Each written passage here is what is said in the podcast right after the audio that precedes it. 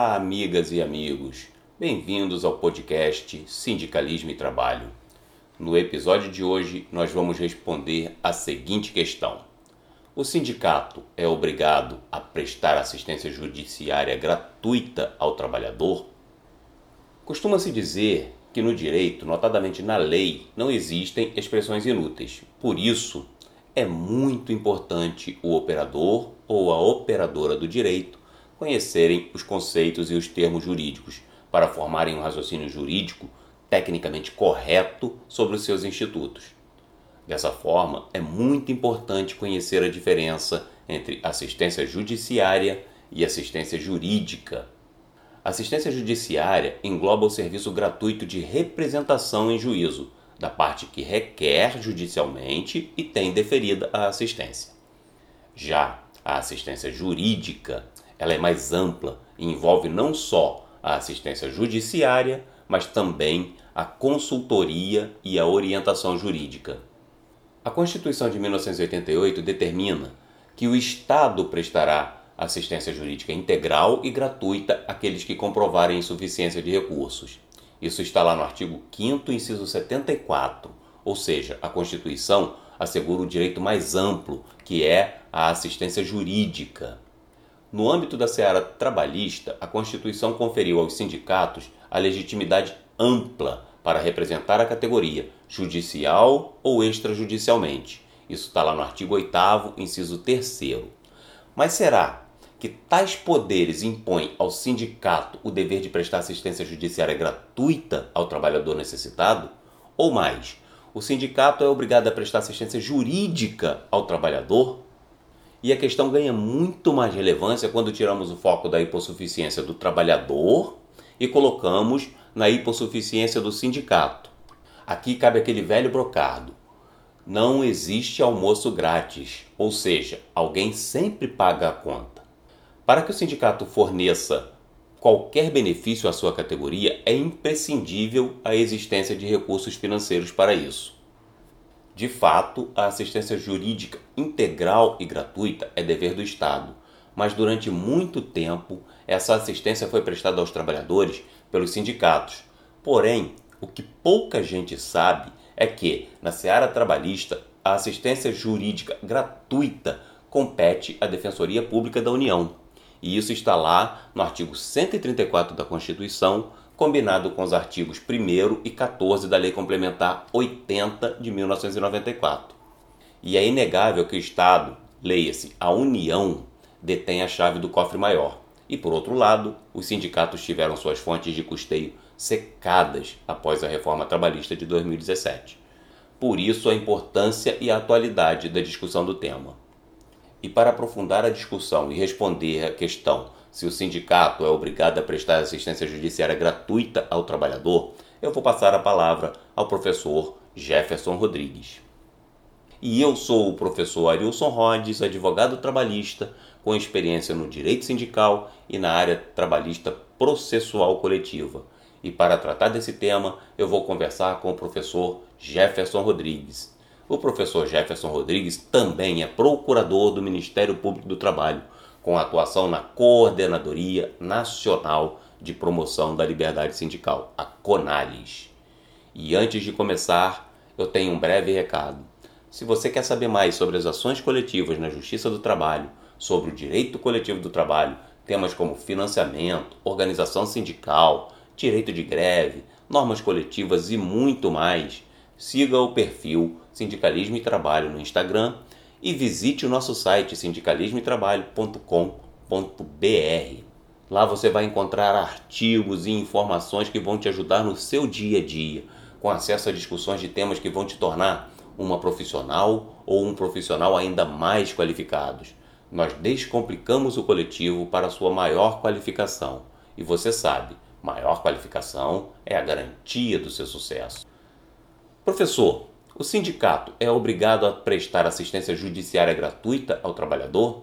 Ou, ampliando a questão, o sindicato é obrigado a prestar assistência jurídica gratuita ao trabalhador? Seja bem-vindo, professor. Olá, professor Arilson. Olá, amigas e amigos do podcast Sindicalismo e Trabalho. Excelente tema, professor. É fundamental, é fundamental uma análise técnica para responder se o sindicato é ou não obrigado a prestar assistência judiciária gratuita ao trabalhador necessitado. E sua introdução, professor, quanto ao tema, já nos ajuda bastante aqui na tarefa de descomplicar e responder de forma clara direto ao ponto para os nossos ouvintes essa questão. Então vamos lá, pessoal. Primeiro, o professor Arilson fez uma importante distinção entre a assistência jurídica e a assistência judiciária. E em seguida, já falou da responsabilidade da Defensoria Pública da União quanto à assistência jurídica aos necessitados na seara trabalhista. E isso na forma do artigo 134 da Constituição de 88, combinado com os artigos 1 e 14 da Lei Complementar 80 de 1994. Mas vamos lá entender essa responsabilidade sindical. É importante compreender que antes da Constituição de 88, na seara trabalhista, havia lá a Lei 5584 de 70, que no artigo 14 previa que a assistência judiciária ao trabalhador necessitado seria prestado pelo sindicato. E para instrumentalizar essa delegação legislativa aos sindicatos, eram previstas duas fontes de custeio. Uma específica, que era a reversão dos honorários assistenciais ao sindicato, estava lá no artigo 16 da, da Lei 5584/70, e outra inespecífica, ou seja, a contribuição sindical obrigatória. Ocorre que, com a Constituição de 1988, esse dever imposto aos sindicatos começa a ser debatido sob a perspectiva teórica.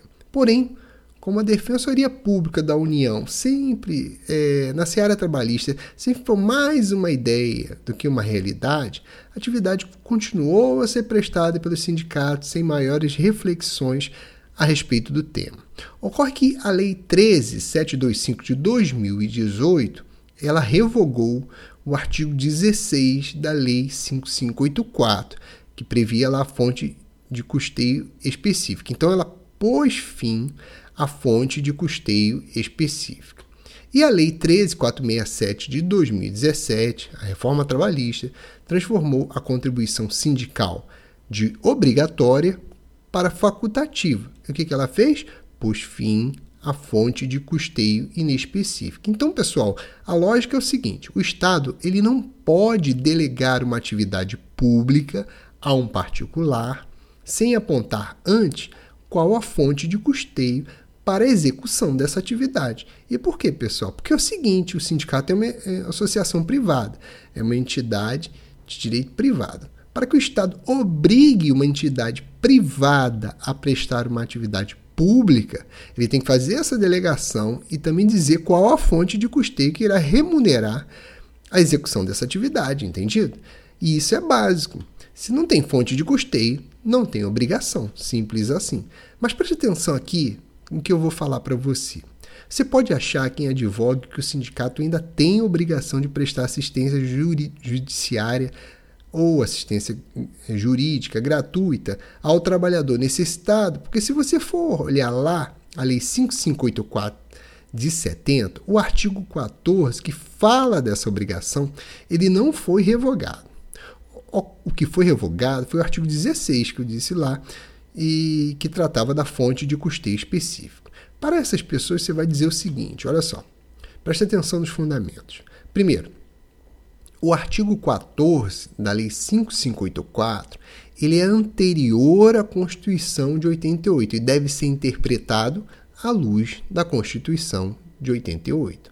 A Constituição de 88 diz que a assistência judiciária gratuita é dever do Estado, artigo 5 inciso 74. E diz que o órgão responsável é a Defensoria Pública, está lá no artigo 134. Lá na Lei Complementar 80 de 94, que trata do regime jurídico da Defensoria Pública da União, vai se reafirmar e dizer que a responsabilidade quanto à assistência judiciária gratuita na seara trabalhista é da Defensoria Pública da União. E mais, presta bem atenção nisso. nos parágrafos 1 e 2 do artigo 14 da Lei Complementar 80 de 1994, está claro que, se não houver unidade da Defensoria Pública da União na localidade, pode-se firmar convênio com as defensorias públicas dos estados ou com entidades públicas para se prestar esse serviço. E você tem que lembrar que o sindicato é uma associação privada, mais uma vez, né? Portanto, sequer pode figurar como entidade conveniada da Defensoria Pública da União. Agora, para fechar com chave de ouro, eu vou te passar um detalhe fundamental. Algumas pessoas ainda, a despeito disso tudo que eu falei para vocês, vão dizer que elas entendem que o sindicato deve prestar essa atividade porque isso seria importante estratégico para atrair mais filiados. Preste atenção. Para essas pessoas, você vai lembrar o seguinte: primeiro, os recursos dos sindicatos profissionais, ao contrário dos seus desafios nas relações de trabalho, eles são finitos. Logo, se você for prestar esse serviço contratando algum advogado, se o sindicato for prestar esse serviço né, contratando algum o advogado, ele vai ter que ser remunerado e, e alguém vai ter que pagar por isso. E quem vai pagar por isso? E segundo, Ainda que eu, particularmente, entenda interessante, ou você entenda interessante, ou um terceiro entenda interessante, essa prestação de assistência jurídica ou assistência judiciária gratuita pelo sindicato para se promover uma maior aproximação com os trabalhadores, cuida-se de mera opinião. A liberdade sindical implica entender que o que é bom, o que é interessante, o que é conveniente para os trabalhadores é matéria de deliberação exclusiva dos próprios trabalhadores. Portanto, não se pode impor ao sindicato tal dever jurídico sob o argumento de conveniência e oportunidade, porque isso viola a liberdade sindical. Por fim, e agora para fechar mesmo, eu quero lembrar que eu escrevi um artigo sobre esse tema, está lá no blog Sindicalismo e Trabalho com.br. Acessa lá, é gratuito, direto ao ponto e tenho certeza que vai te ajudar. Devolvo a palavra a você, professor Arilson. Obrigado, professor Jefferson. Sempre muito úteis e elucidativas as suas colocações. E você, se você gostou deste conteúdo e quer saber mais sobre as ações coletivas na Justiça do Trabalho e o direito coletivo do trabalho, temas como financiamento, organização sindical, direito de greve, normas coletivas e muito mais, siga o perfil Sindicalismo e Trabalho no Instagram e visite o nosso site sindicalismoetrabalho.com.br. Nós descomplicamos o coletivo para sua maior qualificação. E você já sabe, maior qualificação é a garantia do seu sucesso. E lembre-se sempre de compartilhar o nosso podcast, hein? Até a próxima!